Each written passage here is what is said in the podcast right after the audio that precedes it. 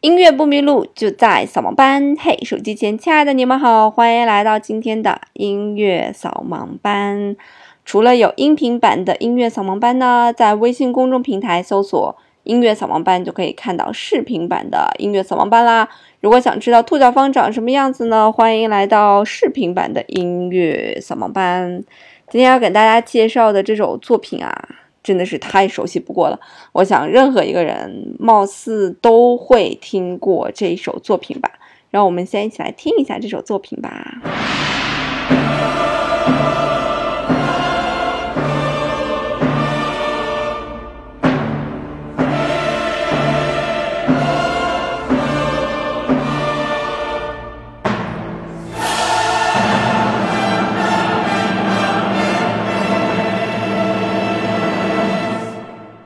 不是超熟悉？我记得这个旋律应该是中央台的哪一档非常红的节目片头曲，所以这首作品简直是太熟、太熟、太熟悉了。那这首作品呢，也被列为是近七十五年来聆听最多的古典音乐了。它的名字呢叫做《哦，命运女神》，其实它的这个英文名字叫做《O Fortuna》。应该叫做幸运女神会更合适，但是为了增加这种不确定性以及这种命运的色彩呢，所以就把名字改成了哦命运女神。因为整首歌呢，它的这个歌词也是在讲说人的命运就像月亮一样变化无常。然后生活呢是可恶的，然后他把苦难和幸福交织，哦无论你是贫贱或者富贵呢，都会如冰雪融化般消亡。反正，并不是说讲你这个人生一生是有多么幸运，或者如何去寻找幸运，不是这样一个故事。它体现的更多的是一种命运的变化无常吧。所以它的中文的这样一个版本呢，翻译过来就翻译成了叫做。呃，命运女神，而不是幸运女神。那么这个歌词呢，并不是谁写的歌词啊，它这个歌词呢是在十三世纪的时候就有了，它是一首讽刺诗。那这首诗呢，是整个一个诗集啊，叫做《布兰诗歌》当中的其中一首。那写的大致的内容，其实还是对命运的一个抱怨。这个词的歌词，整个用的都是拉丁语。那《布兰之歌》呢，是在一八零三年被人在德国南部巴伐利亚的修道院当中发现的。这里面包括了二百首中世纪的诗歌和音乐作品。那么手稿呢，全部都是用拉丁文而写的。那在一八四七年的时候呢，一位巴伐利亚学者以《布兰之歌》为名，把这个手稿进行了整理。而另外一位音乐家呢，叫做奥尔夫，在自己四十二岁的时候呢，为这个《布兰之歌》去谱曲，把这些大量的诗呢，就融入到了他的这些音乐当中。然后，不论是独唱还是合唱，都被称为是经典。这个《布兰之歌》，由于这个十三世纪他们所撰写的很多的诗歌和。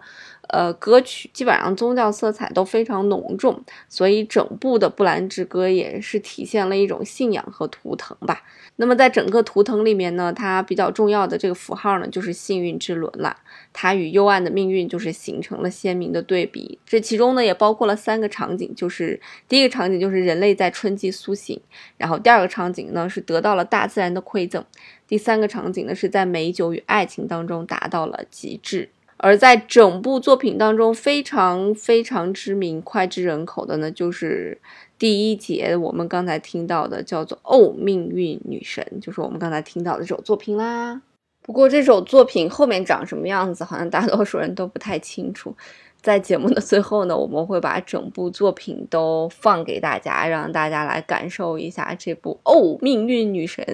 然后具体是什么样子的。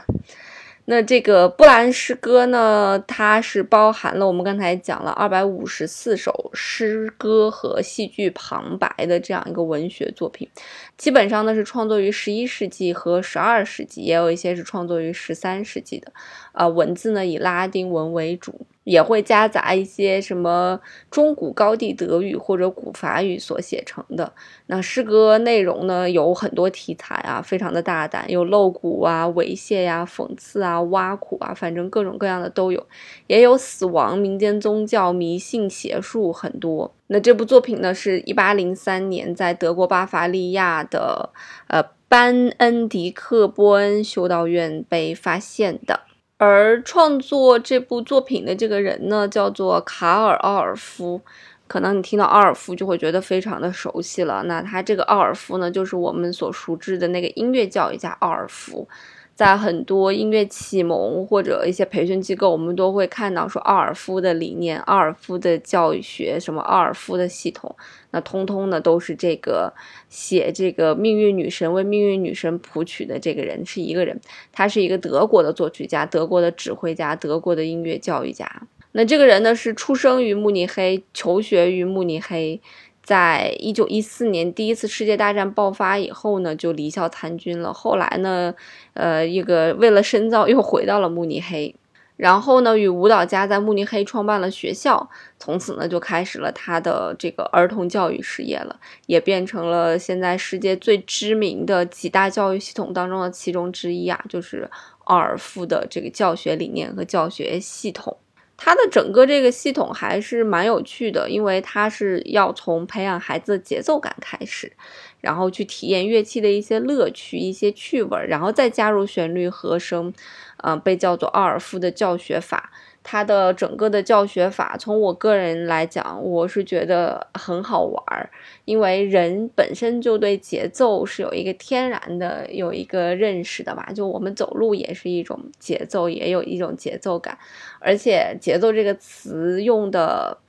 嗯，场景非常的多。就 Papi 酱原先有一个段子，就是怎么样高级的去评价这个东西，就是你要用节奏。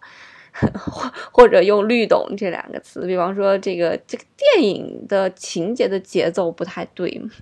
或者说这个文学作品故事进行的叙事结构的节奏不太对，所以一切可以跟节奏搭边儿的这个东西好像都上升了一个档次。所以其实人对节奏这个东西有一个天生的自然的这样一种感觉。那我们今天所听的这首作品呢，叫做《福尔图娜》哦，福尔图娜哦，命运女神啊，福尔图娜就是音译过来的这几个字。那么福尔图娜呢，是罗马神话当中的幸运女神，她就是代表的是运气，好运气都都是她。那这个幸运女神呢，她的形象呢，就是手拿着一个车轮子，然后大家呢都认为她是这个宙斯的女儿啊。但是其实“福尔图娜”这个词最初的这个含义并不是幸运女神，它这个词根的含义其实来自于多产繁殖，就是丰收女神母亲或者妇女就这样一个神，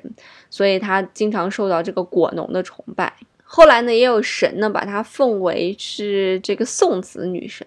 啊，在这种加持之下呢，她就慢慢变成了跟幸运呀、机遇呀、成功啊有关系的女神。那这个女神的样子呢，就是一个少女啊，一个手握着这个聚宝角，然后在洒落金币。那有的时候呢，也会蒙着双眼，站在象征福祸无常的球体和车轮上，常常出现在硬币呀、这个钱币呀、辟邪呀或者艺术品上。所以整首《哦，命运女神》呢，也是在写了人的一生就像是站在这个福祸无常的球体的车轮上。所以我们听到的那种呐喊，并不是无意义的呐喊，而是歌者在唱这个幸运女神的名字哦，福尔图纳，哦，福尔托娜，就是我们听到的前两句的歌词，就是这个歌词。好啦，那今天给大家介绍的这首作品其实非常的短，只有不到三分钟的时间，所以我们在节目的最后呢，会把整首作品放完，也让大家听一听这个在过去七十五年最受欢迎的古典音乐它的全貌是什么样子，而不是只能听到其中的一部分。